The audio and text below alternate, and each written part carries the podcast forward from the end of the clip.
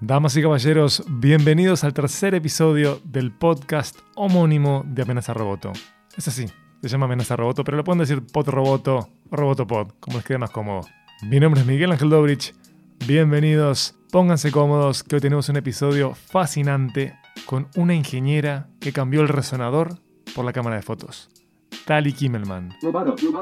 Este podcast es presentado por Antel, el primer operador de Latinoamérica con red comercial 5G. Tali Kimmelman, una dama de revelaciones, que como podrán escuchar tiene una vida de aparentes oposiciones y reveladoras simetrías. Tali dejó una vida de potencial baño de Benjamins, ¿no? De gran volumen de dinero como ingeniera para abocarse a su pasión. Y enrocó el hemisferio norte por el sur. Con Tali grabamos en un lugar de emergencia, ¿no? No en mi querido estudio, sino en un lugar em, espacioso, con eco. Tali iba a sonar mejor que yo porque estaba con solapero, yo estaba con un micrófono dinámico. Em, pero lo importante es escucharla a ella, ¿eh? yo creo que me van a entender bien. Tali va a sonar muy bien. Yo voy a sonar como este, dentro de una cueva. Y la verdad que es un capítulo que disfruté en demasía. Es un placer charlar con ella. Por favor, no dejen de chequear Baño de Bosque, bosque.uy. Ahí pueden encontrar información sobre el proyecto, novedades, fotos y obviamente data sobre tal y van a tener la posibilidad de contactarla.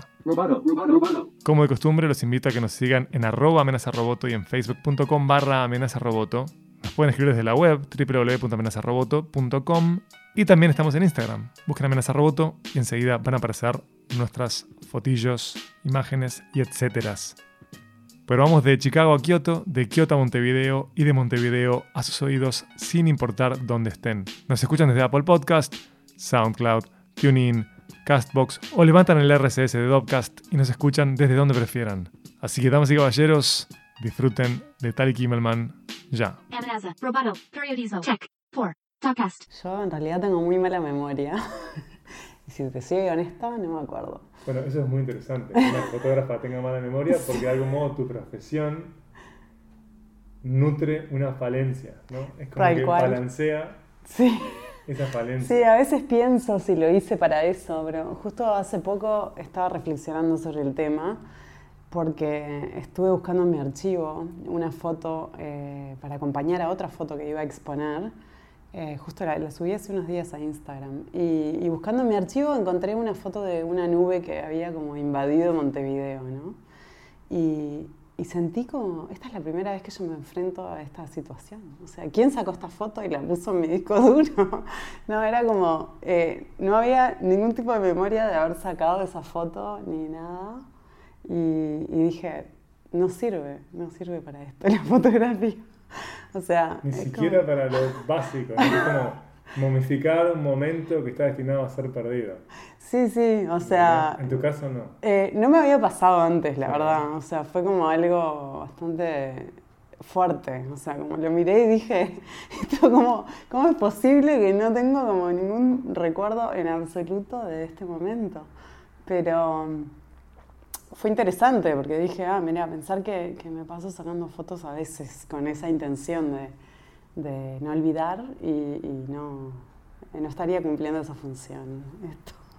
¿Vos estudiaste ingeniería? Sí, soy ingeniera en computación. Ahí está. Eh, me recibí acá en, en la facultad y después me fui a hacer un doctorado inicialmente en ingeniería biomédica. ¿Hiciste la maestría primero aquí? No, me fui directo a hacer un doctorado. No, no, necesitas, o sea, como que la maestría es un título intermedio. Claro. No necesitas como hacer primero una maestría y después un doctorado. O sea, te lo dan, si estás haciendo doctorado, en el medio te dan la maestría.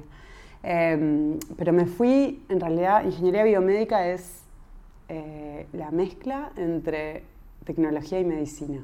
Hay como donde se unen las dos. Puede ser, por ejemplo, diseño de órganos artificiales, marcapasos. Y bueno, yo en particular trabajaba con resonancia magnética y hacía una investigación sobre osteoartritis de la rodilla. Pero bueno, trabajaba ahí con imágenes y se podría decir que el resonador fue mi primer cámara. No, bueno, mi primer cámara en el sentido de, empezar a hacer imágenes eh, de otra manera, tal vez.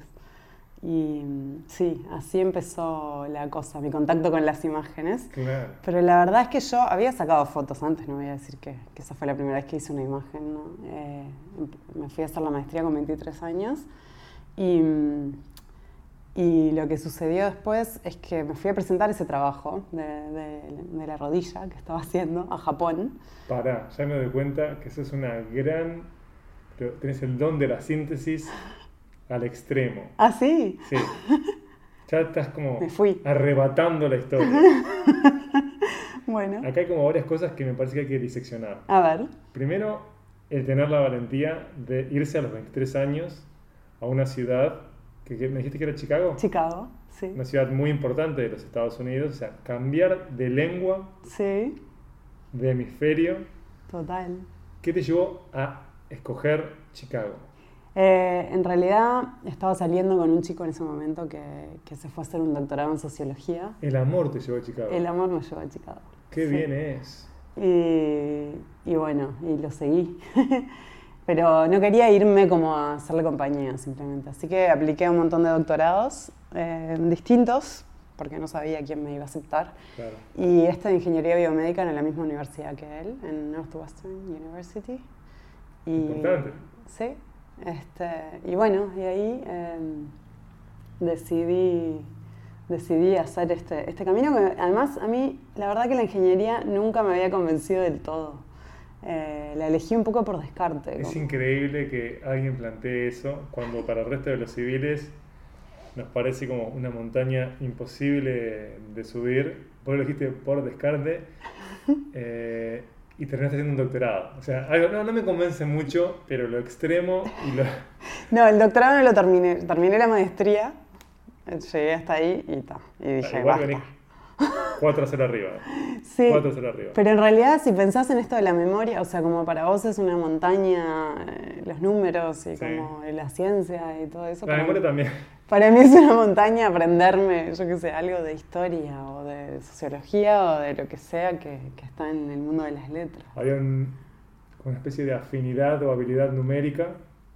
Había. ¿Y cómo fue la vida en Chicago? Porque no es la vida del ocio, es la vida del estudio exigente. Sí, total.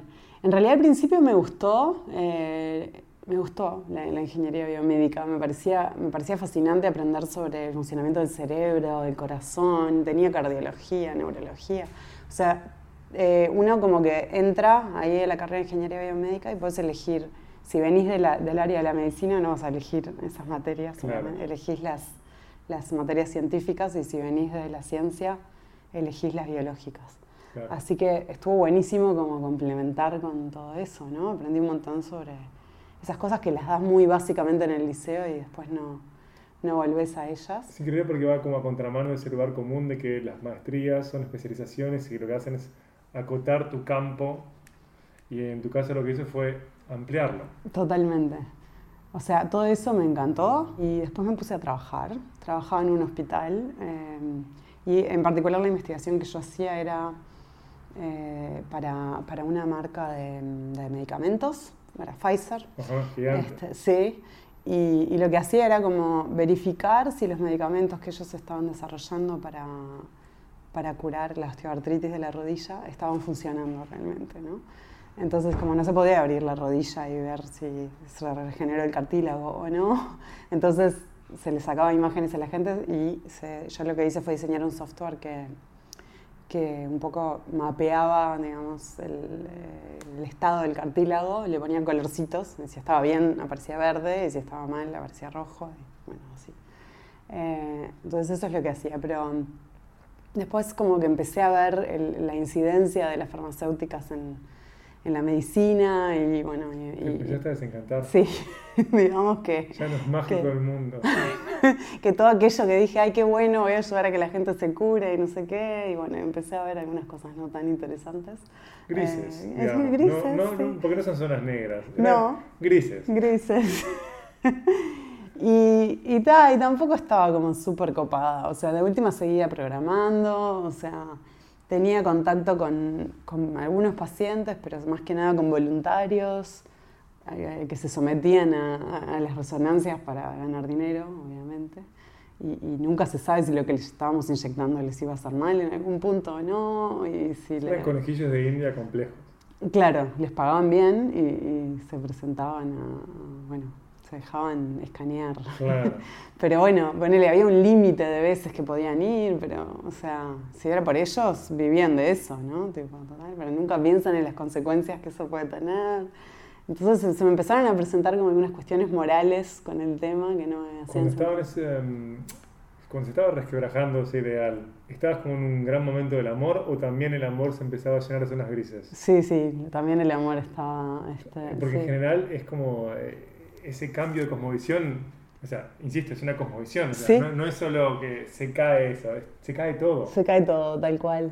Sí, y tampoco estaba convencida con la ciudad, me moría de frío en invierno. Claro, o sea, eh, ventosa, fría. Es mu- muy inhóspito en invierno. Es hermosa en verano y increíble, pero en invierno es eh, difícil subsistir. ¿Cuánto tiempo estuviste ahí? Estuve tres años. Claro, mucho tiempo, muchos inviernos. tres inviernos largos, sí. Claro, porque Y- Montevideo, digamos, tiene un clima para mí poco amigable. Tenemos un lindo verano, que cada vez es más irregular, Sí, pero después es una ciudad ventosa, lluviosa, sí, pero no llegamos a ese frío. no, Ese frío con el que no, no- no sabes cómo batallarlo, no importa cuán abrigado estés, no, es intolerable. Y además, yo creo que cuando uno tiene ese shock climático o ambiental, rápidamente se pregunta, ¿pero qué estoy haciendo yo acá? A mí me pasó cuando eh, los meses en los que estuve viviendo en Nueva York, que nevaba, caía granizo y llovía, todo al unísono. Yo no sabía que podía pasar Todo eso eso. a la misma vez. a mí nunca Ahí me me pasó. preguntaba, ¿qué estoy haciendo acá? Yo estoy claramente loco, porque era batallando, perdido, con nieve altísima. ¿Qué estoy haciendo acá? Me tengo que volver a mi casa. Y vos aguantaste tres años. Sí, sí, aguanté Buena tres pizza, años. por la pizza. Sí, no, yo creo que, digo, la oferta cultural de la ciudad y Claro. como todo lo, o sea, tiene muchas cosas muy buenas estar en una gran ciudad. Totalmente, tenés terribles museos, terribles muestras, buenos recitales. Sí, Tenés a Chicago Bulls también, que no es poco. claro. Sí, o sea, era como muy rico en ese sentido y también tenía amigos y bueno, conocí gente muy interesante. Pero bueno, no, no me terminaba de cerrar eso, también como decís, el amor empezó como a decaer y, yo empecé a preguntarme, bueno, realmente qué hago acá. Y eso otro, que apareció el tema de la fotografía y que fue como una luz en la Pero oscuridad. esa luz apareció en Japón, no Ah, apareció en Chicago. No, Vos sí. seguías, porque me doy cuenta que sos una dama responsable, porque ya estaba en crisis eso y decís, no, no, me voy a ir a Japón a presentar esto. Sí, Cuando seguramente ya estabas a vos diciendo, Tali, basta. Basta, Tali. Vos decidiste ponerla en mute y decir, che, me voy a Japón. sí, sí, No, vamos. La otra punta del mundo, ¿estabas en qué ciudad? ¿En Tokio? Eh, en Kioto. En Kioto, re lindo. Sí, re Estabas en Kioto y Y en realidad eh, fue como un gran sacudón. O sea, como que llegué y sentí que todo era diferente. No me podía comunicar porque muchos no hablan inglés, te comunicas por señas. Veía todo el tiempo cosas que, que me, me abrumaban o me, me- me desafiaban, me llevaban a otro lugar. Me sentía un poco en otro planeta. Y era demasiado atractivo todo lo que estaba pasando. era muy atractivo, sí. Y, y yo me había ido con una camarita digital de 3 megapíxeles mini. Chiquitita, sí. Y me, me nació como esta necesidad de registrar todo lo que veía. Eh, no sé, viste que ellos también le sacan fotos a todo. Ellos tienen Sí. esta necesidad también. Sí, sí, hay una cultura de la foto. Pero tenés grandes marcas también que están ahí, ¿no? Sí, no sé. A veces pienso si también como absorbí algo de- del ambiente, de, de esa... Hubo como un contagio de- Claro. del... Pero, pero bueno, el hecho es que, que me pasó eso, empecé a sacar fotos de, de todo, digo, de lo que viera. Y, y empecé como a mirar desde otro lugar, ¿no? Como que antes había viajado y había sacado fotos, pero no de esta manera. O sea, como de querer como... ¿Guardás esas fotos hasta el día de hoy? Sí, las tengo, sí. Interesante. Eh, en ese momento imprimía y, y armaba Claro. una especie de álbum. ¿Cuánto tiempo estuviste en Kioto? Diez días, estuve diez días, siete en Kioto y tres en Tokio. Y fue nada, pero, pero Fueron los 10 días de la revelación. Y si uno tiene que tener una revelación, claramente tiene que tener en Asia. Claro, sí, sí. Total. Totalmente, ¿no? Sí, tiene que ser. Y Se ve que entonces, estaba ahí lista para que algo pasara, exacto, ¿no? Eh, Exacto.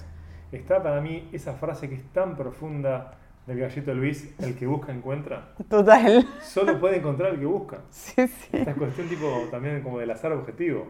Sí, sí, se encuentran cosas para azar, pero es porque uno está a la pesca. O ¿no? disponible. Totalmente. sí, total. Este, sí. Esta idea de David Lynch de encontrar el pez dorado. Eso. Y así que vos fuiste ahí, te pasó eso y ahí regresaste a Chicago. Regresé a Chicago fascinada con, con el tema de la fotografía, así como eh, obnubilada, no sé, como tengo que aprender esto. Y te suicidaste laboralmente. No, ahí todavía no. Me Ah. compré una cámara, Ok.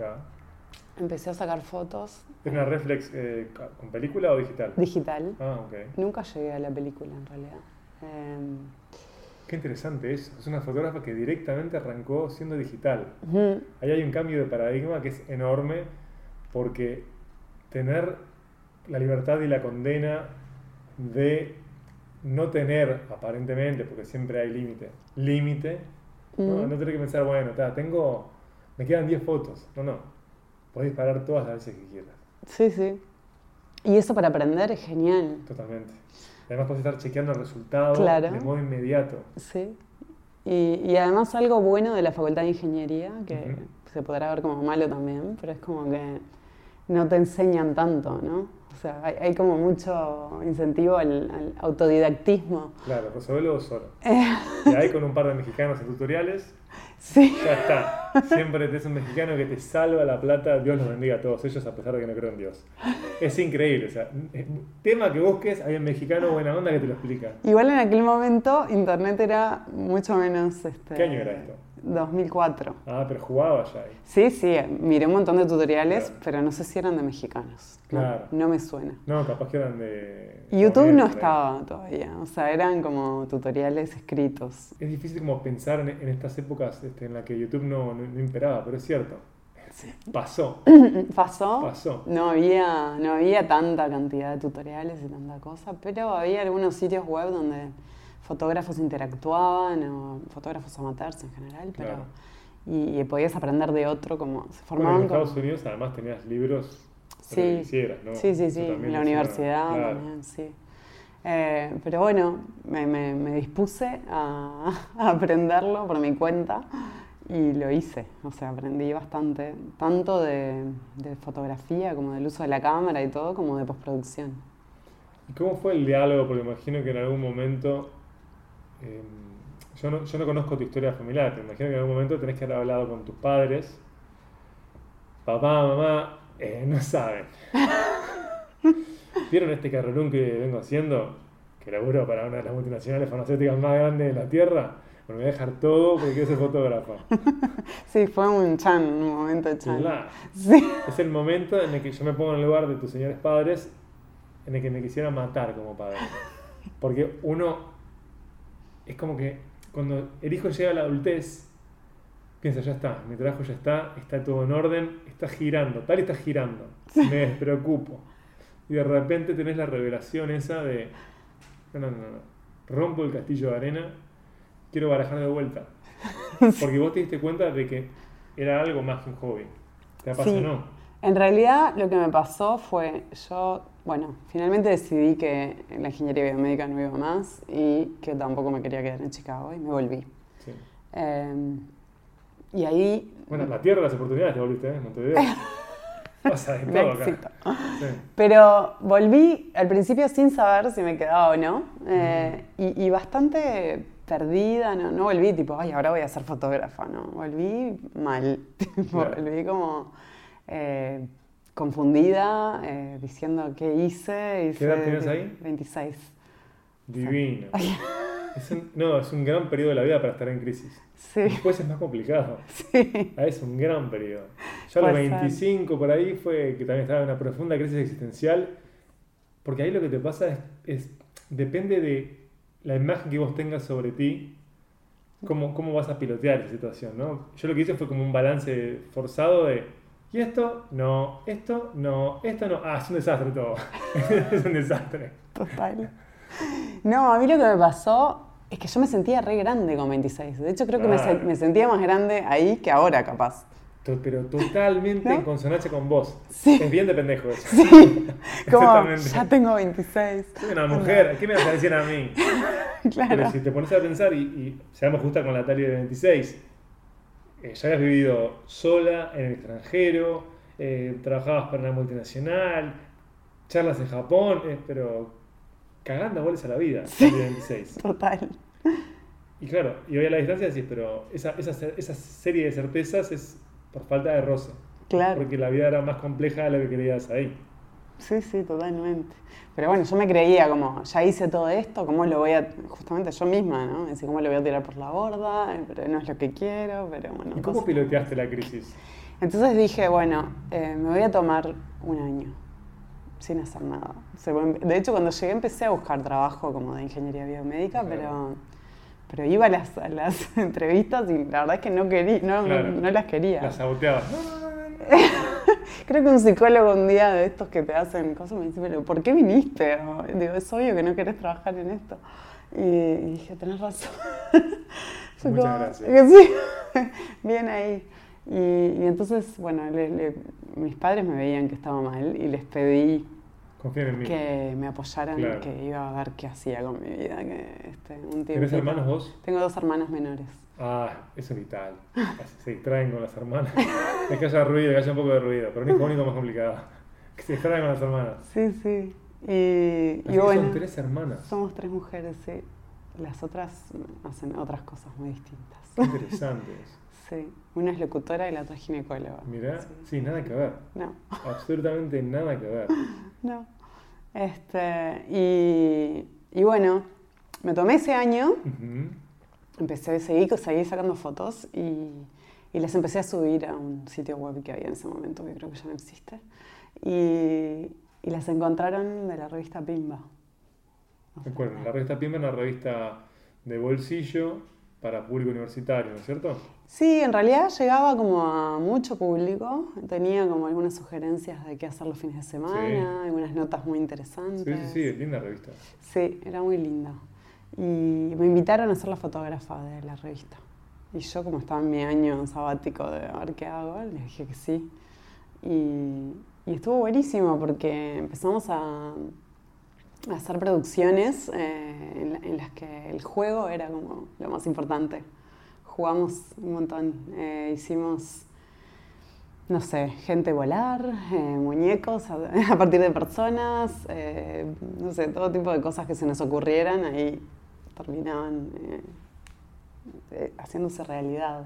Es increíble que se diera todo esto a consecuencia de un sitio web, ¿no? Porque hoy pareciera más normal que haya como impacto de lo que pasa en la web en otros lados, pero para aquel entonces realmente era extraño, ¿no? Sí, yo creo que yo la subí, o sea, no era que ellos estaban en ese sitio web, pero como que alguien les dijo, mirá, Claro. mirá esta foto de esta fotógrafa. no ¿Qué sé era qué". Flickr? ¿Dónde estaba? Era, se llamaba P-Base. Ah, Eh. Sí, no sé, no sé ni No si sigue idea. existiendo, no creo, pero, no. Pero sí me acuerdo que lo subí ahí. Hoy estaría mucho más difícil, ¿no? Porque tenés como un grado de inflación. Hoy hay mucha gente haciendo Sí. fotos. Pero claro, yo entré en, ese, en esa transición de lo análogo a lo digital y bueno, pasó eso, yo estaba como mucho más, digo, obviamente por mi, mi background de, Ah. de ingeniera en computación, estaba mucho más metida en toda la parte como digital. Y también empecé como a retocar mis imágenes, que tenían un look diferente al, al resto de los fotógrafos. Claro. Porque los demás no retocaban, porque No, venían vos- sacando con rollo. y Vos todo. estabas, pero a pleno con los ceros y unos. Era, Claro. ¿no? Ya que tengo este medio, extremémoslo. Y sí. Entonces empecé como a, jugar con eso, ¿no? Digo, hacíamos eso. Eh, utilizábamos mucha cosa de postproducción, porque yo estaba experimentando y aprendiendo ahí también. ¿Qué usabas ahí para postproducción? Photoshop siempre. Ah. Photoshop. Sí, sí, Photoshop existe hace. Sí, sí, me acuerdo, me acuerdo, Sí. me acuerdo. Y, Estaba Photoshop, estaba Corel. ¿no? sí, pero siempre usé Photoshop. Y, y bueno, y entonces em, esa, esa revista llegaba a agencias de publicidad, llegaba a otros fotógrafos, y los fotógrafos que hacían análogo y veían que mis fotos se veían súper distintas me empezaron a llamar para que retocara sus fotos. Así que te Eh, salió laburo como postproductora. Sí, empecé así. Mirá. Empecé como postproductora de los fotógrafos que estaban como ¿Y en, qué, ¿Y en, qué, momento se da el salto al lado oscuro de la fuerza? A, a, la vida con marcas. Y ahí en realidad también... Quiero adelantar, eh, estimados escuchas, que si uno entra a las cuentas de Instagram de Tali, que son... Eh, Tali Kimmelman y Tali Kimmelman Photography está Que es con cada Kimmelman. Sí. Van a poder ver que ella ha trabajado con pero marcas que no tienen absolutamente nada que ver entre sí y que tiene como una gran labor artística que no tiene relación ninguna con marcas. Y son, son conjugaciones totalmente diferentes este, de, del oficio y hasta parecieran diferentes personas. Pero no me llama la atención que parezcan diferentes personas Tali porque claramente hay más de una Tali dentro de Tali. claramente, claramente. Por todo lo que Por lo menos dos. Sí, sí. Por lo menos dos. Y entonces estabas produciendo, eso te empezó a hacer que te dieras a conocer y a tener diálogo con fotógrafos de, del país. Sí. ¿Y, a trabajar con ellos, con, con, algunos. O sea, estuve presente en algunas sesiones de fotos de ellos. Empecé a aprender un poco de iluminación por, por verlos trabajar, ¿no? Y, y las marcas en algún momento empezaron a ver ese tipo de fotos y siempre me ha pasado así desde entonces, como me gusta lo que hiciste en tal cosa, quiero algo parecido, eh, ¿podés hacerlo? Y, bueno, es como que uno va atrayendo lo que va mostrando, ¿no? Entonces... hay una cuestión mística eh, que está latiendo, ¿eh? no me pareció como ligero. No, no. pero, pero es lo que ha pasado, ¿no? Tipo, ven algo que les gusta y dicen, quiero eso para mi marca. ¿Lo podés hacer? Sí, dale, vamos. Si atirás la cantidad de juanas necesarias, claro que puedo. Claro, eso. Y, y, da, y así, bueno, empecé a trabajar para agencias. trabajé durante muchos años en, publicidad, después en moda también. Pa, eh, el campo de la moda en la fotografía es increíble porque es de las, no sé, regiones fotográficas en donde más se experimenta. Sí, tal cual. Y, eso era como lo rico y lo que me atraía tal vez. Pero después me di cuenta que la moda en sí y yo no somos la una para la otra. Y decidí... Eso por ser uruguayo. Correrme. Eh, ¿Decís? Que, si los uruguayos en general no... Vamos como en paralelo a la moda. Eh, tengo un amigo que sostiene que la mejor década para los uruguayos fue los 90, porque cuando estaba todo el look este grunge o grunge, como decimos en Uruguay, estábamos en consonancia con el mundo, pero fue accidental.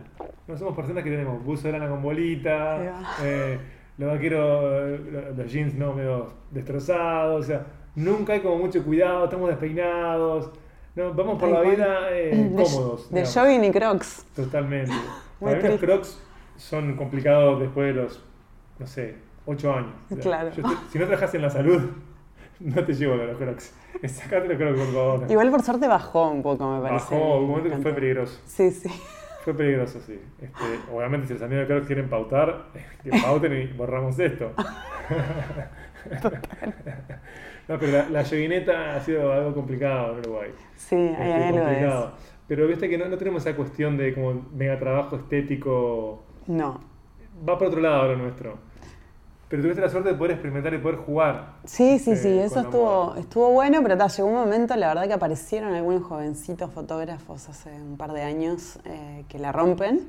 Y cuando vi sus fotos dije, ¿qué hago yo haciendo esto? Si estos lo hacen mucho mejor. Y di un paso al costado. Tuviste una reacción que no es propia del uruguayo. Ah, ¿no? No, los uruguayos se van con las patitas para adelante las cosas. No, yo dije, estos lo hacen 80 veces mejor, pasen y háganlo, por favor. ¿Y ahí hacia dónde llegaste? Y ahí empecé a, a trabajar bastante en comida, eh, alimentos, así como fotos de... Sí, bueno, tuviste hay fotos preciosas con alimentos. Sí, em, que fue algo que me, me gustó bastante, me, ¿Y qué más? Y arquitectura empecé a hacer bastante también, eh, fotos de arquitectura y de paisajes. Qué hermoso que es eso. Lo de los paisajes es como más obvio, ¿no? Que la gente pueda como encontrar diferentes formas de belleza ante lo natural. Pero con la fotografía hay como pero grandes fotógrafos que se han abocado a retratar la arquitectura. Y hay hasta documentales que son para caerse de espaldas. Yo me he encontrado eh, emocionado al punto de tener la pera temblando con, con fotos este, arquitectónicas, digamos, este, o de arquitectura, que es algo que me mm, realmente me hace cuestionar sobre mi salud este, emocional. Pero se ven cosas que son, por Dios. Sí, no, es increíble. Lo que, lo que tiene la fotografía de arquitectura es que dependes mucho del sujeto, ¿no? Claro. O sea, como que puedes hacer fotos increíbles si lo, si lo que estás fotografiando es increíble, ¿no? Si no, podés hacer fotos buenas, pero mm, tal vez no te van a emocionar tanto como, como describías recién. Eh, o sea, y eso en general en la fotografía, ¿no? O sea, uno puede mejorar lo que ve esperando la luz indicada y, el momento en que las texturas se resaltan y, hay como una cosa como más eh, vívida de, lo que se ve. Pero, pero si el sujeto no está bueno, no hay con qué darle. es como que es una lástima, pero es así. Es algo que, he comprobado eh, El sujeto y, el objeto. Sí, sí. Y ese, bueno, y ese vínculo que uno genera con lo que fotografía, de alguna manera también, ¿no? O sea, te tiene que gustar. Si no, si te parece feo, eh, es muy difícil hacerle una buena foto. Eh, eso también es algo que, he notado a lo largo de... Vos sabes que a lo largo de estos años he tenido la chance de dialogar con varios fotógrafos y esta observación que compartís eh, ya la he escuchado otras veces. Y sí, es que debe ser real. Debe ser real, sí. Eh, y me resulta increíble porque la vida de profesional te lleva muchas veces a tener que rendir sin que te pase eso. Sí, total. Sí. Es que lo haces, pero no te queda tan bueno. O sea, como que yo creo que siempre termino haciendo fotos correctas. O sea, a esta altura, con la cantidad de años que llevo haciendo fotos, es muy difícil que no logre que, aunque sea una, zafe.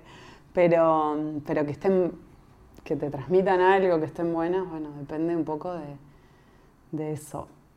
Eh, también de, que el clima ayude a veces en arquitectura, ¿no? de que no sé, no esté nublado y encapotado y todo. Digo, eso puede rendir para algún tipo de sujeto, pero no para todo. Che, ¿y qué ventaja, además de este espíritu de hágalo usted mismo, te dio tu formación como ingeniera en esta profesión nueva? No sé si ventaja, pero a veces siento que veo eh, por los encuadres y por mi forma de mirar, veo como cierto... Eh, cierta influencia ingenieril, como de, querer que las líneas estén derechas, o sea, que, todo como esté en su lugar, eh, muchas cosas centradas, me cuesta como... Toc.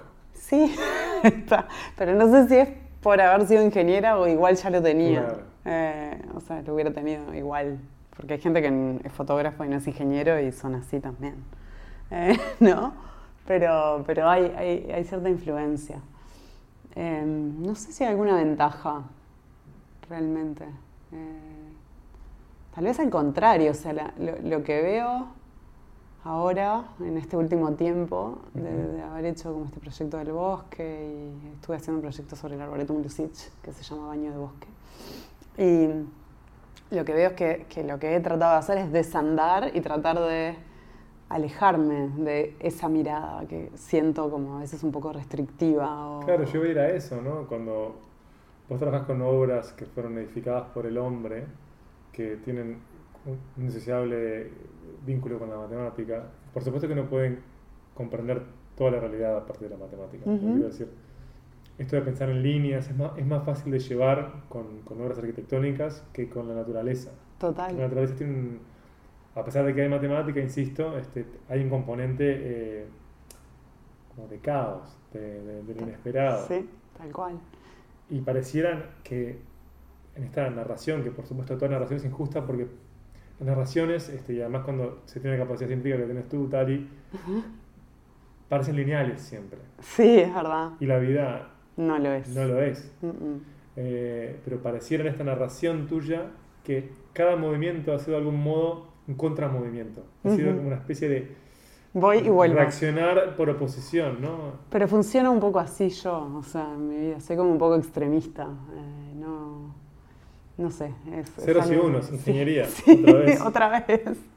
Total, me, me ha costado como moverme en el gris, como, como dijiste. Siempre estoy ahí en el blanco y el negro, a pesar de que no saco fotos blanco y negro. Es cierto. Pero ¿Por qué es eso? no sé, Ah, pero es acabo de, porque acabo de notarlo. Cuando lo acabas de tirar acá como frase en negrita, es claro que tu próximo periodo va a ser en blanco y negro. Porque Probablemente. tuviste una afirmación contra la que hay que reaccionar. Sí. Es clarísimo, La ¿no? Ya clara. ya, ahora. sabemos a dónde vamos. Sabemos que después de los árboles viene el blanco y negro. Tal cual. Bueno, y llegaste a la naturaleza. Y llegar a la naturaleza como fotógrafo, como poeta, como lo que sea, pero con cambio interno. O sea, cuando Sí. uno pasa tiempo ante la naturaleza, cambia todo. Cambia todo, sí, fue increíble. ¿Por qué llegaste ahí? Porque Sí. acá hablamos de que yo viste, voy, voy tratando de ordenar siempre el, el- el quilombo este, oral. Sí, perfecto. Eh, vimos que la crisis al final generó como el marco ideal para que vos fueras eh, fotógrafa. Sí. ¿no? Y acá en este caso pareciera que no había crisis, sino que lo que había era realmente eh, como, no, no un despegue, sino un establecerse como profesional respetada en el medio, Sí. que empezaba a tener proyección hacia afuera, También. y ahí dejás, digamos, también, eh, por lo menos, el dejás entre comillas, quiero decir, descuidás, que es un término que parecía negativo, eh, la parte como más rentable, aparentemente rentable, para ir por algo que es innegociable de una búsqueda interior. O sea, cuando uno va a pasar tiempo en la naturaleza, siempre Sí, tal cual. está buscando algo. Sí. ¿Qué te disparó ahí? En realidad me sentía, me empecé un poco a cansar de, de tanto perfeccionismo sobre todo y de tanta guía, ¿no? Porque en publicidad te dan todo, tipo, lo quiero así. Claro, el Eh, cliente manda. Sí, y, y- y manda como con reglas muy claras, ¿no? Sí. Quiero que hagas esto de esta manera. Eh, Que ojo, la limitación puede ser divina lúdicamente también. Totalmente, pero a veces es demasiado extrema, es como no deja espacio para la creatividad. o Claro, sea, ¿para qué querés que esté yo si no me dejas ser yo? claro, quiero que ilumines de esta manera y lo hagas Para así. mí ese es el vínculo típico con las agencias de publicidad a quienes no les mando un beso. es siempre así. Pero pará, me llamaste a mí y no querés que sea yo. Claro, ¿Para qué me llamaste? Porque sos buena técnicamente, sería. Digo, yo creo que me llamaban por Pero eso. si te dan esa respuesta, hay 100.000 personas que son buenas técnicamente, pero te llamaron a vos. Sí, Déjame ser yo. claro. Sí, pero yo nunca me peleé con eso. O sea, siempre entendí que. que Es parte de ahí- ser profesional. Sí, ¿Por qué se va a pelear un ingeniero por eso? No. Si es racional. Sí, claro, como que. ¿Querés que lo haga así? ¿A vos te hace Sí. feliz? ¿Sos el que me está Oye. contratando? Toma. Sí. Tipo, no, no. Nunca, Pero nunca claro. me puse como, no, esta es mi visión y yo. No, es una, es una postura totalmente pragmática que, por ejemplo, muchos directores de cine lo tienen. Pienso, eh, caso para mí más claro es Gus Van Sant, que el loco te hace películas divinas como Elephant o Paranoid Park, pero para la industria también puede hacer eh, En busca del destino. ¿Te acordás de esa película? Sí, Hunting? sí, está Es una película hermosa, pero es una película que es indisociable a la lógica de los Claro, estudios. comercial, Y sí. es perfecto, Mm, la hago. Pero Sí. después hago todas estas películas que son, no sé, Last Days, que la llevo al extremo, que son más mías. ujú. Pero tenés que hacer eso para no volverte loco, para no enfermarte. Y a vos te llevó eh, ese camino a la naturaleza. Sí, en realidad, bueno, eh, eh, quería, tuve un par de proyectitos personales muy Sí. chiquitos. Uno que fue de fotos del puerto del buceo, que iba mostrando como un poco el, el- el cambio climático. o sea, mostraba como determinados momentos que eran muy llamativos, ¿no? En el, en el momento quizás... em, solo me dejaba como cautivar por cosas que eran obviamente bellas, o sea, como un atardecer, o la salida de la luna, o un rayo que cae en el medio del, del puerto, o un arcoíris, bueno, no sé, como, eran como momentos así, súper claramente eh, inusuales, ¿no? De, esos en los que la gente empieza a parar el auto porque dice, "Ah, esto tengo que parar y verlo. Uno en general sigue de largo, ¿no? Y la mayoría de la gente mira las cosas, ta, sigue, pero cuando te pasa algo así, tipo un arco iris, un rayo, bueno, ahí todos paramos. Pero la foto que arrancaste este año, un arco iris. Es verdad, sí, la primera que subí Mm. creo que era un arco iris. Bueno, pero eso no pasó muchas veces. Pasó hace, ponele, 10 años y pasó ahora este año. pero no es que el arco iris así ocurre seguido, ¿no? Y ahí todo el mundo para y saca fotos y todo sube. Entonces yo en ese momento mi sensibilidad creo que no estaba muy eh, alerta y lo que me llamaba la atención era lo mismo que le llamaba la atención a cualquier otro. Y nada, simplemente yo estaba ahí, era la, la ventana de mi casa, así que lo fotografiaba y tal. Ese fue mi primer proyecto. Después el segundo fue como de árboles solitarios, eh, o sea, como arbolitos. Con el teléfono lo saqué y, ahí fue un poquito más sensible porque, bueno, era con el teléfono, o sea que no tenía esa posibilidad de repente de la profundidad de campo de desenfocar el fondo y tenía que encontrar realmente situaciones en las que el árbol se, destacara. Y entonces hice una serie así re linda. ¿Y esa serie era para ser distribuida virtualmente? Sí, la subí a, Instagram y después hubo una pequeña exposición colectiva en el Centro Cultural de España. ¿Con qué criterio escoges subir a Instagram?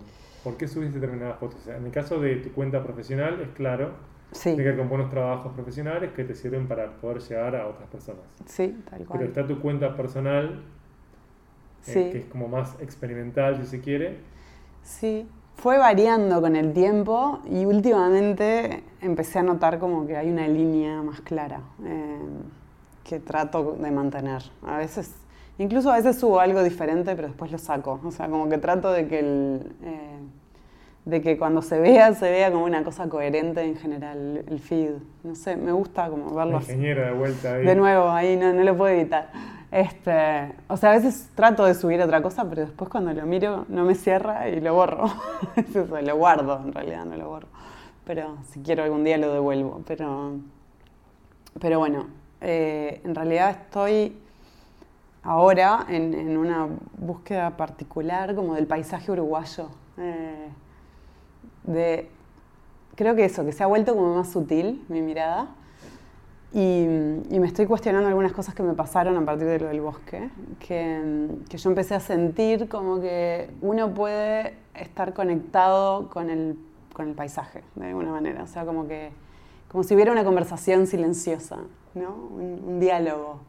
Em, que no es tipo que yo voy y saco lo que yo quiero, sino que hay algo que tira y que te llama de alguna manera, no, no tipo por tu nombre, no, hola, vení. Sí, sí, sí, si no pero... loca.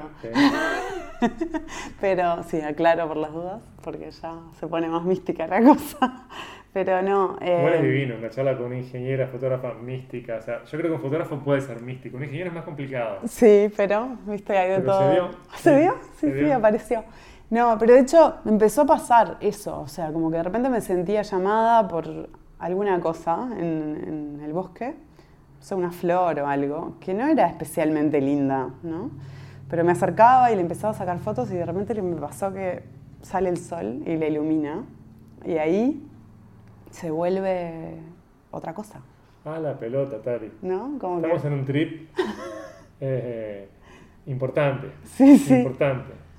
Sí, sí, pero pasó, me pasó varias veces. o sea, eh, como de sentir que tengo que ir a sacar fotos de eso, pero no me parece especialmente lindo. Pero... ¿Vos experimentaste con ayahuasca? No. Ah, no, te preguntaba porque la otra vez estaba leyendo, yo nunca lo hice. Mm. Este, experimenté con otra cantidad de cosas, pero con eso, con eso nunca en mi vida. Dulce de leche, leche condensada, en fin, azúcar impalpable. Pero pegan y pegan. Y pega, pega, pues, te puede matar. Sí, sí. Te puede matar. Esto es una cuestión de cantidades. Pero con leyendo, este, y bueno, y además de hablando con amigos que experimentaron, tengo hasta, hasta madres de amigos que, que han experimentado con diferentes sustancias este, naturales este, psicoactivas, que aparentemente te queda un vínculo em, realmente especial con la naturaleza. Cambia tu mirada, es como que te sentís parte de un todo. Ese es el feedback siempre de ello. Y te preguntaba porque yo no creo que uno tenga que eh, experimentar con drogas para poder llegar a, esa verdad. De hecho, uno puede eh, encontrar una cantidad de relatos este, de corte místico en donde las personas llegaban a, ese equilibrio, ¿no? a encontrar simetrías este, con el misterio, si se quiere, o con lo absoluto. Tal cual. Y, vos llegaste a eso por medio de la fotografía. Sí, en realidad no creo que sea solo la fotografía, mm. creo que fue el estar ahí mucho tiempo. Eh, En realidad, bueno, todo lo del baño de bosque en realidad dice como que hay una conexión con los árboles, ¿no? Que los árboles liberan determinadas sustancias que nos hacen sentir bien. Esto está científicamente comprobado, volviendo a, la ciencia. Pero, pero pasé mucho tiempo ahí. O sea, me iba y de repente estaba días enteros. O sea, no, no me quedaba a dormir porque no se puede, pero no sé, desde las 8 de la mañana hasta que se pone el sol y, y al otro día iba de nuevo. La mejoría es inmediata en uno. ¿eh? Sí, sí. A mí me pasó que estuve filmando ahora en un ciclo que estrenaremos en breve, que se llama El Futuro, que era en parques, en montes, pero ya tener la chance de, por ejemplo, voy a decir una estupidez, de mirar cómo el viento afecta la copa de los árboles. Sí.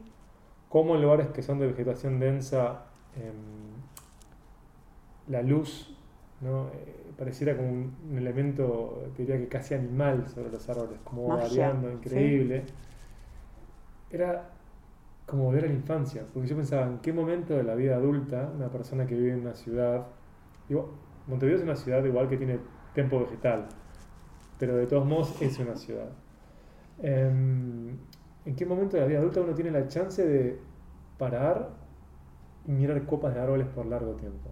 No tenés, pero cuando estás ahí, es como que las ansiedades bajan, ¿no? O sea, vos lo planteabas desde un punto de vista totalmente científico y racional eso. No, lo, complemento con eso, pero yo la verdad es que llegué a lo del baño de bosque después de haber sentido esto, o sea, como que eso fue una explicación a lo que yo había sentido, ¿no? Yo sentí que estando en el bosque algo cambiaba fisiológicamente, físicamente, o sea, me había como una sensación de bienestar y, alegría, si se quiere, y energía que no estaba cuando no iba. Eh, incluso el efecto me duraba una semana, o sea, no era como... Parece que con 15 minutos de estar en el bosque ya cambia la cosa, ¿no? Como son, hay, cambios medibles.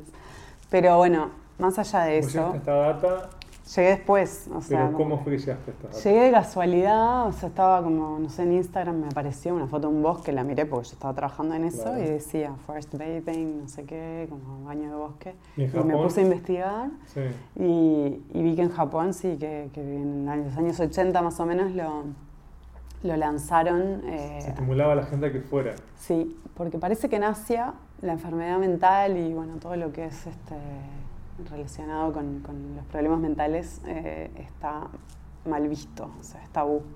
Entonces, una salida que encontraron para que la gente pudiera como paliar un poco estos, temas de depresión, eh, que son bastante altos en Japón, era como estar en la naturaleza. Y bueno, de ahí salió. Otra vez simetría, ¿no? Japón, Japón. Sí, sí, sí. Y sí, eso fue increíble, pero digo, no, apareció. Y nada, en realidad yo te digo, no fue tanto la fotografía, porque lo que empecé a notar que lo más importante creo que es callar nuestro diálogo interno, ¿no? O sea, poder... Es un huevo hacer eso. Es un huevo, pero estando en la naturaleza sucede con más facilidad, porque podemos, eh, eso, el, ritmo cambia. te conectás con el ritmo de tu respiración, del, corazón, de los latidos, y de alguna manera conectás con el ritmo que tienen los árboles o que tiene lo que te rodea. Y hay como una sincronía, como, como una sincronización entre vos y el entorno. Y después se empieza a aparecer ese diálogo, me parece, que, que no es obviamente muy obvio, no es un diálogo como estamos hablando vos Pero me encanta creer que uno puede quedar en sincro con el entorno. Sí, es que quedás... Lo que pasa es que quedás en sincro siempre, en la ciudad también, por eso es que te volvés loco. Por eso, total. Y, bueno, y en realidad es eso, como salir un poco de, nuestra mentalidad analítica y volvernos más sensoriales. O sea, no, tenemos como muchas chances de estar en lo sensorial, ¿no? Incluso estaba leyendo últimamente también una cosa que me pareció re interesante de, que eh, lo sinestésico, ¿no? Tipo esa posibilidad que tenemos de mezclar sentidos, lo tenemos todo concentrado en la lectura y en la escritura, ¿no? Como que ahí se unen la visión y el oído, porque uno lee y escucha a la vez. Y entonces te perdés como de unir el olor y el oído, o el olor y la vista, que, por ejemplo lo puedes hacer en, el bosque. Porque estás ahí, inevitablemente empezás como a inspirar más fuerte, porque querés como de alguna manera absorber eh, los aromas que andan por ahí volando, ¿no? Eh, y es increíble lo que empieza a pasar. Vos hiciste este trabajo ahí que terminó siendo parte de una muestra. Ahí está, bueno, quedé, con los árboles. Ahí está. Bueno, y eso lo hice en el 2012, la última vez. Después hubo como unos intentos de hacer unos proyectos personales, que uno fue muy divertido, consultorios de psicólogos, este, que no, no llegó a su fin y nunca vio la luz. Yo tengo unos cuantos consultorios, como 20 o 30 hechos, pero no, no encontré como la vuelta y me parecía que por ahí no era. Bueno, y me decidí a empezar un taller de proyectos personales para que me ayudaran a llevarlo a cabo, porque también es muy difícil hacer proyectos personales más cuando uno viene con tanta guía en cuanto tipo, ahora vas a hacer esto de esta manera y ahora es tipo, bueno, ahora sí lo que vos quieras como quieras. Chan, ¿no? Tienes que ponerte reglas. ¿Qué quiere la ingeniera? Reglas. Sí, sí, sí. Nuevas reglas. Más laxas, pero reglas. Necesito un límite. No puedo como estar tan... Eh, sí, algo así. Entonces, bueno, empecé este taller que lo daban Diego Vidarti y Pablo Vidali. y, y éramos 10 fotógrafos haciendo distintos proyectos. Y ahí casi todos llegaron con su proyecto y yo era la única que no tenía proyecto. Eh, pero después de varias dinámicas que ellos hicieron, decidí que quería hacer algo en la naturaleza. Porque viendo que mis dos proyectos anteriores habían sido en la naturaleza de alguna manera, ¿no? el, tanto el portito como el otro, era contemplar, mirar hacia afuera, eh, apreciar la belleza de lo natural. Eh, así que yo llegué con esta cosa, quiero quiero dejar de. Eh, quiero dejar de tener esta mirada contaminada, de alguna manera sesgada hacia lo publicitario, hacia todo perfecto. Quiero como aprender a apreciar la belleza de lo imperfecto, poder como sacar una foto de lo que hay y, no sentir que tengo que correr las ramas del lugar, ¿no? Como que ir y, acomodar todo para que quede como yo siento que tiene que, no ya puesta en escena, sino que sí, en escena, sea lo que es. En lo que es, ahí está. Ese era como mi objetivo. Entonces decidí que eso era lo mejor para hacerlo, era en la naturaleza. ¿Todo esto fue acompañado de un proceso terapéutico? Sí, también, sí, sí, sí. Este... Porque estamos hablando de que pero hay continuas dosis de revelaciones. Sí, total. Sí. sí, sí, estuve en terapia desde que volví de Chicago. O sea, al principio. Fue... No, junguiana. Ah, mira qué interesante, por Dios. Sí, este, y, y, bueno, sí, Jung habla mucho también de, esta búsqueda espiritual a través de bueno, de la búsqueda interior y, de la conexión con, lo, que está más allá de uno, ¿no? Así que en la naturaleza, un poco el objetivo fue en principio cambiar de mirada. Me fui distintos fines de semana a, distintos lugares del Uruguay sin saber qué estaba buscando, ¿no? Era como algo en la naturaleza, yo qué sé. Y cuando llegué al arboretum, saqué una foto que después la vio Diego y me dijo, esta foto tiene algo, eh, no sé, como había algo que yo había como dejado que aparecieran cosas como más imperfectas, finalmente, ¿no? Me encanta cuando uno tiene esa certeza de que tiene algo, pero no puede definir qué, es, claro. Sí. sí, total. Pero me dijo, seguí por acá, tiene algo. Y después que él, me dijo eso y al otro día yo estaba leyendo un libro y aparece una frase de Proust que dice algo como, el verdadero viaje de descubrimiento está eh, no en descubrir nuevos paisajes, sino en tener nuevos ojos. Y, entonces yo dije, ah, capaz que puedo dejar de rebotar por el Uruguay de esta manera y quedarme en un único lugar. Y ya me habían dicho cuál era. Que busca encuentra. Nuevamente. Totalmente.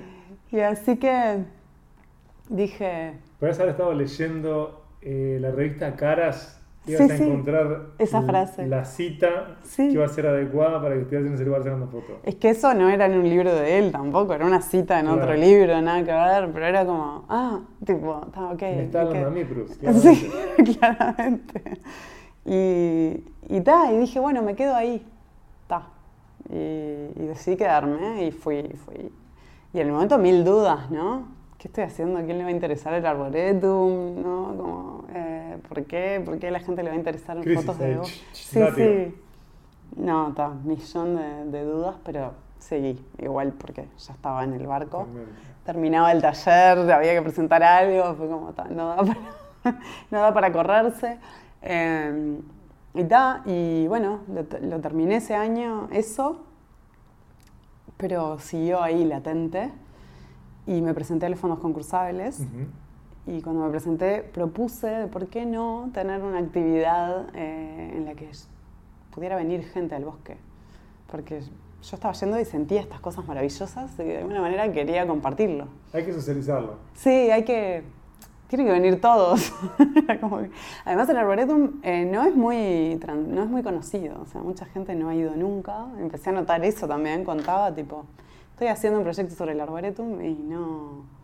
eh, na- ah, ¿Qué nunca enfermedad? fui, ¿Qué enfermedad? Nunca fui. Sí. Sí, sí. No, sí, sabían de su existencia porque hay un cartel, Camino a Sí. Punta del Este, que todo el Sí. mundo ve, pero nunca se detiene. Eh, entonces dije, ah, bueno, propuse como una actividad ahí. Y, y bueno, gané los fondos concursables, seguí haciendo mi proyecto y la idea era como hacer una muestra a fin de año y era hacer un encuentro de estos. Y en ese encuentro iba a venir también una chica con la que yo estaba haciendo medi- meditación y un trabajo con la voz. Eh, y también unos músicos que venían a cantar eh, y a tocar. Faltaba Entonces- solo la combi Sí, sí, y sí. ya era tipo el trip hippie. Total, fue re hippie, pero... pero bueno, yo, nada, hice una invitación por Facebook, era gratuito, que venga el que quiera, y no sabía si iban a venir dos o 100. Sí, o 100, que fueron los que vinieron al final. Este, pero fuimos, ese día llovía a cántaros además, Uh. pero que no te podías bajar del auto, ¿viste? esos días que llueve. Sí, denso. Y dijimos, lo cancelamos, no va a venir nadie, imagínate. Tipo, acá la gente cuando llueve parece que se derrite, ¿no? Se mueve, o sea, Sí. mirá si se van a ir hasta allá. Pero estos músicos que, que- que confían más, están más conectados con el universo, me dijeron, vamos, vamos igual. Y era como, bueno, no va a venir nadie. Era como, bueno, que venga el que tenga que venir. Sí, tienen razón, al final de cuentas, yo qué sé. Bueno, aunque esté lindo, capaz que vienen tres. Está, vamos, y eso. Y vinieron 100, tipo, paró de llover cuando llegamos. locura. Eh, Sí, sí, cuando llegamos paró de llover y fue increíble, o sea, además 100 personas meditando en silencio, o sea, todo el mundo re comprometido, imagínate que si no, no vas, o sea, si no estás comprometido con la lluvia y todo, no te mueves, así, No, que, así que vino gente que lo quería hacer, de verdad, con ganas. Así que ta, hubo esta meditación guiada, después un paseo por el bosque y al final el, el concierto. No puedo dejar de pensar en que te- en un momento de tu carrera en el que empiezas a trabajar con la salud, te fuiste de la salud y volviste desde otro lugar a la salud. Sí, total. Porque tenés todo el tiempo movimientos que son de aparente oposición, pero que te llevan al De mismo nuevo. casillero. Sí, es verdad, no me había, no había notado eso. Pero es cierto, sí. Eh, hubo como un. Sí, hay como un. Hay como cortes abruptos, ¿no? Eh, tipo, no, esto no más, chao, lo dejo, lo abandono. Y entonces agarro por otro camino y termino en el mismo lugar. Pero sí, hay como una cosa de laberinto. Sí. Y el bosque tenía, tiene eso de laberinto también, porque yo jugué bastante a perderme. Y otra cosa interesante que descubrí fue cómo dejamos de utilizar los sentidos acá. ¿No? Porque cuando te perdés allá, que no tenés referencia de nada y no podés identificar absolutamente nada, ¿qué haces? Cielo. ¿Escuchás? Ah, claro. ¿Escuchás la ruta? Yo ya estaba más como mirar dónde está el sol. Sí, pero capaz que igual es medio, medio perdido, pero empecé a utilizar sentidos que estaban dormidos de alguna manera. Y, y fui, por ejemplo, una vez que me perdí, que, que te viene un poco esa angustia de, ay, Sí, ¿dónde estoy? la verdad es que prendí el GPS primero del teléfono y te muestra todo verde. Es como, no hay... No sea, sirve de nada. no sirve absolutamente para nada. Es como, ta. Y, y entonces eso, dije, no, no, ta, olvidemos el GPS. eh, además no quería estar con el teléfono. Y, y eso, y empecé a escuchar, ah, la ruta. Descubrí también un par de cañaditas que estaban ocultas ahí, ¿no? Como que estuvo buenísimo poder encontrarte como con sentidos que hace años que no usás, ¿no? Porque acá en la ciudad con los ruidos de las obras, las bordeadoras, las motitos, ta, te querés matar. Yo la verdad que sufro. eh, Es complicado, bastante. sí.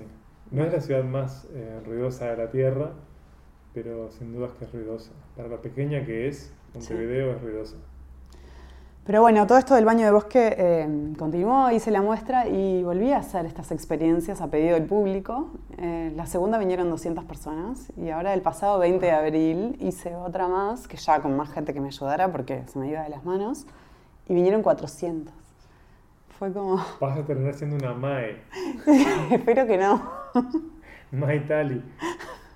Pero, pero fue increíble la respuesta, o sea... Es que meditar además en, en masa es increíble. Es muy fuerte. Yo lo experimenté solo una vez, eso, eh, en un taller de como puesta en escena de poesía que hacía Luis Bravo, que es un poeta que me fascina, que mm, pueden escuchar la entrevista con él en Montevideo, ¿no? Dos entrevistas con él en Montevideo, ¿no? Em, fue increíble, pero increíble, estar como en sincro con, con el colectivo. Eso. Es increíble, Es lo increíble. bien que te hace. Sí. Yo no soy para nada como místico, eh, pero lo que me pasa con la meditación, yo puedo creer en, la- en lo que es práctico, en lo que experimenta. Es una praxis. Entonces, si vos probás y te genera beneficios, no discuto contra lo que es empírico. Y sí, es que es así. Eh, Y de alguna manera esta actividad que es como de entrada libre está Ujú. buena porque mucha gente que de repente tiene como... sí, cierta duda, dice, bueno, arriesgo muy poco, solo la nafta. Sí, o, ir hasta ahí, estar Claro. presente, si no me gusta sigo paseando por el bosque, Claro. tampoco es como, Sí. ¿no? Muy grave. Sí. Pero bueno, esta vez, esta última vez tuvimos que hacer dos meditaciones paralelas porque... Sí, era mucho volumen. Este, así que sí. ¿Y cómo se conjuga esto con eh, Tally for Export? Porque, eh, como se puede ver en tu Instagram, vos has producido fotos para, por ejemplo, Paste, o han se han publicado fotos tuyas en el New York Times. Sí, tal cual. Eso en realidad es un poco misterioso. Eh, no tengo muy claro cómo dan conmigo. No sé si es que me encuentran a través de otro, porque yo cuando me, me llaman les pregunto dónde me encontraste Ujú. y, y en general no me han contestado. Hubo un- uno en particular, Bloomberg, la otra vez que me llamaron, me dijeron sí, que, que me encontraron a través de Women Photograph, que es Ujú. una organización de mujeres fotógrafas internacional. Este, y ellos estuvieron acá, bueno, vos le hiciste una entrevista a Caitlin Yarnall. Sí, Eh, de National Geographic. cuando estuvo ella, estuvieron también las fundadoras de, de Women Photograph y, y nos reclutaron a un par de, de fotógrafas mujeres. Bueno, en Uruguay se da algo especial con las fotógrafas, ¿no? Porque si vos pensás, eh, no sé, tenés a Magela, Matilde Campodónico, Fernanda Montoro. No, ustedes son un colectivo de fotógrafas con una personalidad como muy marcada, con una labor que es muy diferente entre sí. Y yo te diría que para el común de la gente es más fácil nombrar a fotógrafas que a fotógrafos. ¿Sí? Totalmente. Mira. Hay campos del arte en Uruguay que no es así, porque por ejemplo, si vos pensás en la música, la música en Uruguay de impacto popular es indiscutiblemente masculina, Sí. pero si se piensa en fotografía viva, Mm. son, son mujeres. No Sí, hombres. mira. Sí, yo digo, conozco un montón de hombres también, pero ta, siendo Sí, fotógrafa como que, claro, pierdo capaz la referencia de que si me decís un fotógrafo, ¿qué te digo? ¿no? O sea, conozco demasiados como para... Claro. Este, pero bueno, ell- eh, a partir de ellas eh, un poco est- estoy como visible internacionalmente, pero New York Times vino en el 2014, mucho antes de, de ellos. No me acuerdo si me encontraron por LinkedIn o no sé cómo fue. No pero- sabes el alivio que me da que hayas dicho de LinkedIn, porque cada vez que dicen LinkedIn, yo creo que se mueren ciervos. Pierdo años de vida. Qué bueno. Viste que está muy fuerte el LinkedIn. Y sí, acá le dicen Y es, así. chiquilines, vamos arriba. Si, si hay otra cosa que decimos más o menos bien.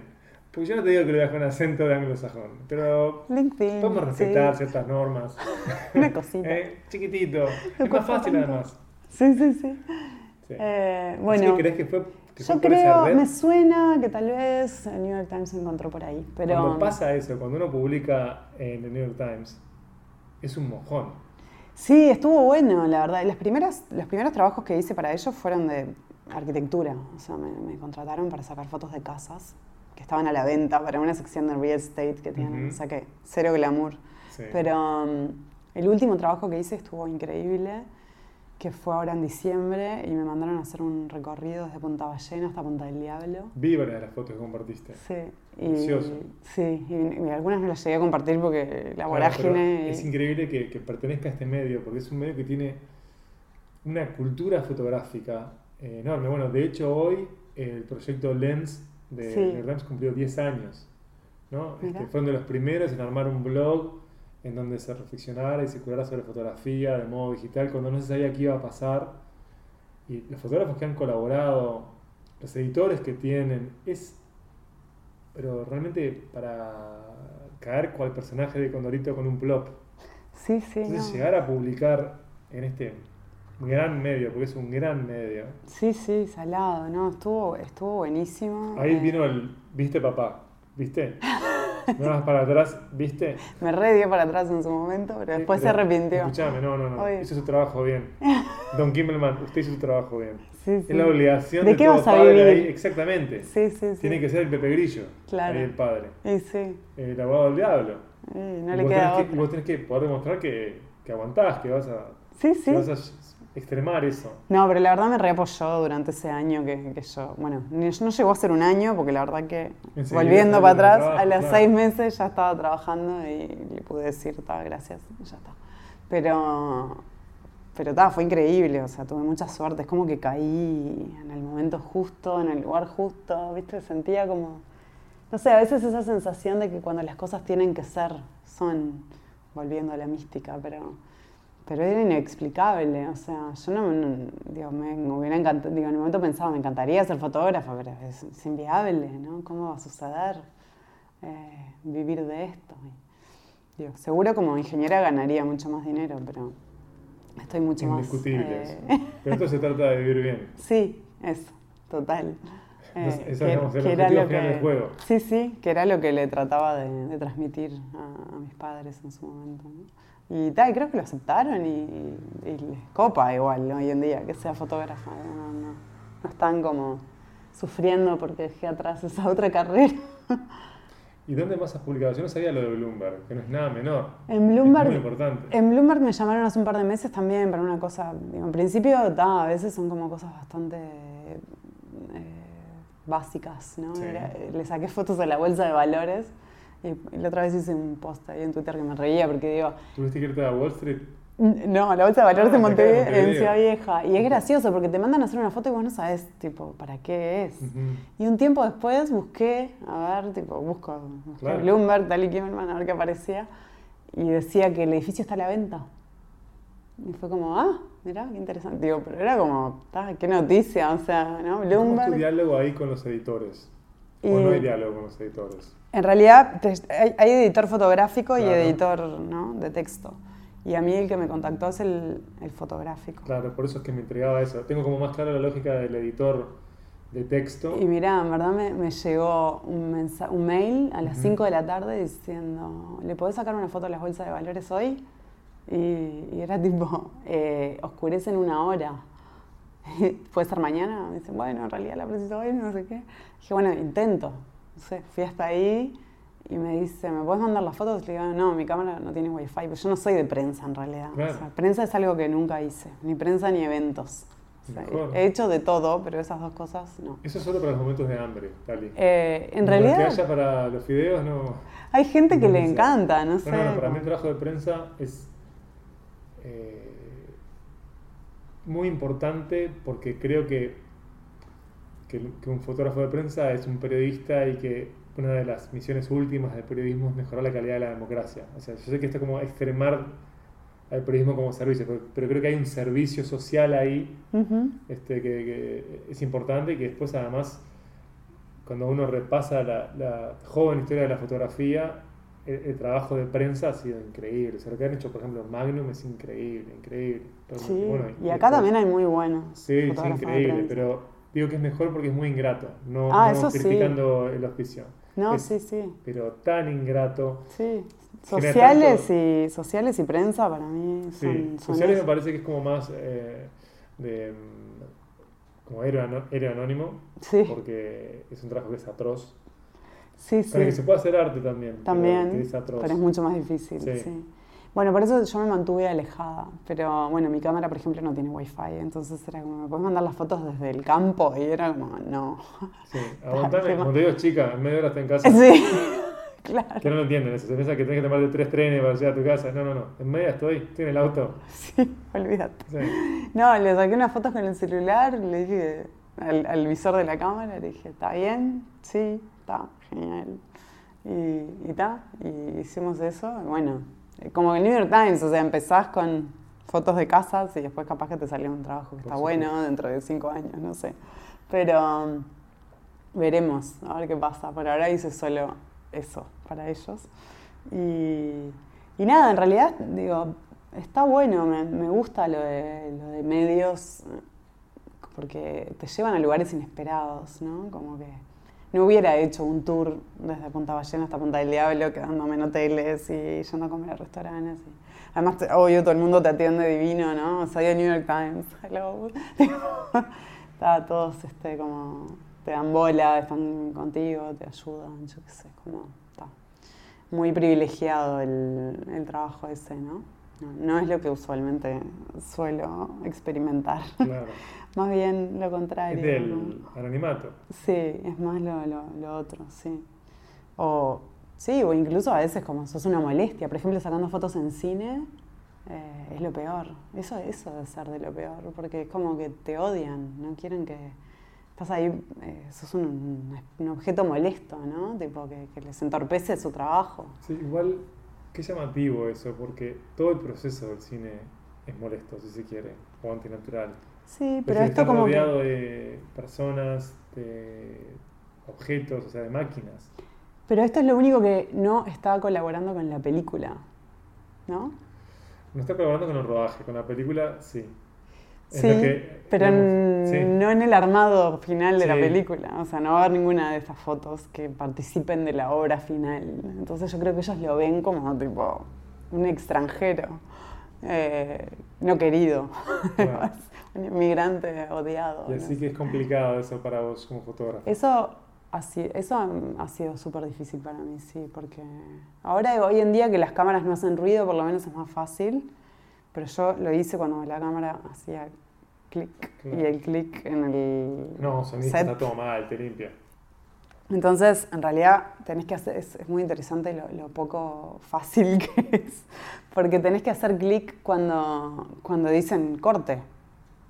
Ahí, está, corte, coso, porque enseguida se desarma todo. O sea, dicen corte, se desarma y los actores lo que quieren es descansar, no quieren tipo, seguir posando para la foto. Entonces era como bastante desafiante. Eh, hay unos, una especie de carcasa donde se puede guardar la cámara para que no haga ruido, que era lo que se usaba antes, pero yo no tenía porque salía carísimo. Así que mi experiencia haciendo eso no fue la más feliz. Eh, ¿Por dónde querés seguir ahora, Tari? eh, pa, ni idea, no sé. No en la charla, sino en tu carrera. Ah, mi carrera. Eh, bien. Fa, tampoco sé. No lo sabés. No, en realidad yo creo que me dejo llevar. No, no, no soy como de ponerme objetivos y dónde me veo en cinco años. o- Eso es tan ingeniero también, déjame decirte, Tali. Pero no lo hago. No, no, es de ingeniero no planificar. Ah. Porque entendés que es ridículo planificar cuando, justamente, si vos pensás en tu experiencia y decís, bueno, pero yo me hubiera visto en dos años acá, no. Entonces, ¿qué sentido tiene planificar? O sea, es es una decisión lógica, no es una decisión hippie. Que es Es verdad. totalmente lógica. Es- Sí. No hay sentido ninguno en esto. Es cierto, tenés razón. Eh, es verdad, no puedo. O sea, me lo han propuesto, tipo, ¿no? Los coach. y, digo, que a veces tengo algún amigo coach que me dice, pero ¿por qué no te planificás? ¿Cómo te ves en 5 o 10 años? Digo, "¿Cómo? No quiero hacer eso. Para mí es un ejercicio fascinante al que no estamos acostumbrados en el sur. Digamos, lo interesante es el ejercicio. Ah, no mí- es que suceda o no suceda. Y es altamente improbable que suceda que lo planificás. Pero el decir, bueno, ta, en 10 años quisiera lograr esto, en 15 tal otra. Yo creo que la única vez en mi vida que planifiqué fue con estos proyectos. Fue bueno, quiero que pase esto en el primer año, en el segundo, en el tercero, no sé, y, a- y después ya está. Y han pasado. Sí, Yo creo que cuando planificás pasa. ha, ido pasando. este, Yo, yo tengo esa sensación, por Bueno. eso no lo quiero hacer. Lo que pasa es que el problema de que pasen las cosas es justamente que pasen. Es, ah, pero vos querías esto de verdad. Claro, porque a veces Sí. lo, que, lo que querés no es lo que necesitas. Totalmente. Entonces, Totalmente, eh, ¿no? Entonces no quiero planificar porque no me da un poquito de, Sí. de miedo de que se suceda algo que no tiene que suceder. Creo que es hora de repetir nuevamente eh, cómo son tus cuentas en Instagram, que eran. Tali Kimmelman y Tali Kimmelman-fotografía.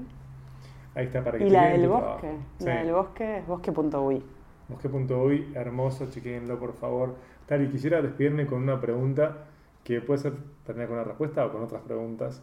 Es algo con lo que vengo como obsesionado ya desde hace un tiempo y por dónde va a ir el futuro, que es la siguiente, pues, por dónde va a ir el futuro en sentido mayúsculo, no, sino este programa que vamos a, a estrenar con Amenaza Roboto y con Dogcast. Le hago a todos, ¿no? Que es, para vos, ¿qué preguntas hay que hacerse sobre el futuro? ¿Qué preguntas hay que hacerse? Sí, o una sola puede ser también, ¿no? ¿Qué pregunta? ¿Qué- ¿A qué deberíamos atender? Hmm. Es que estoy como tratando tanto de, de no hacerlo, de no mirar al futuro y al pasado, como de, de quedarme en el presente, que, que me cuesta un poco esa pregunta. Bueno, ahí está la respuesta. A futuro hay que concentrarse en el presente. Total. Muchas gracias por esta charla, Tali. Gracias a vos. Amenaza Roboto fue presentado por Antel. Mi nombre es Miguel Ángel Dobrich. Hasta la próxima. Amenaza Roboto. Periodizo Tech.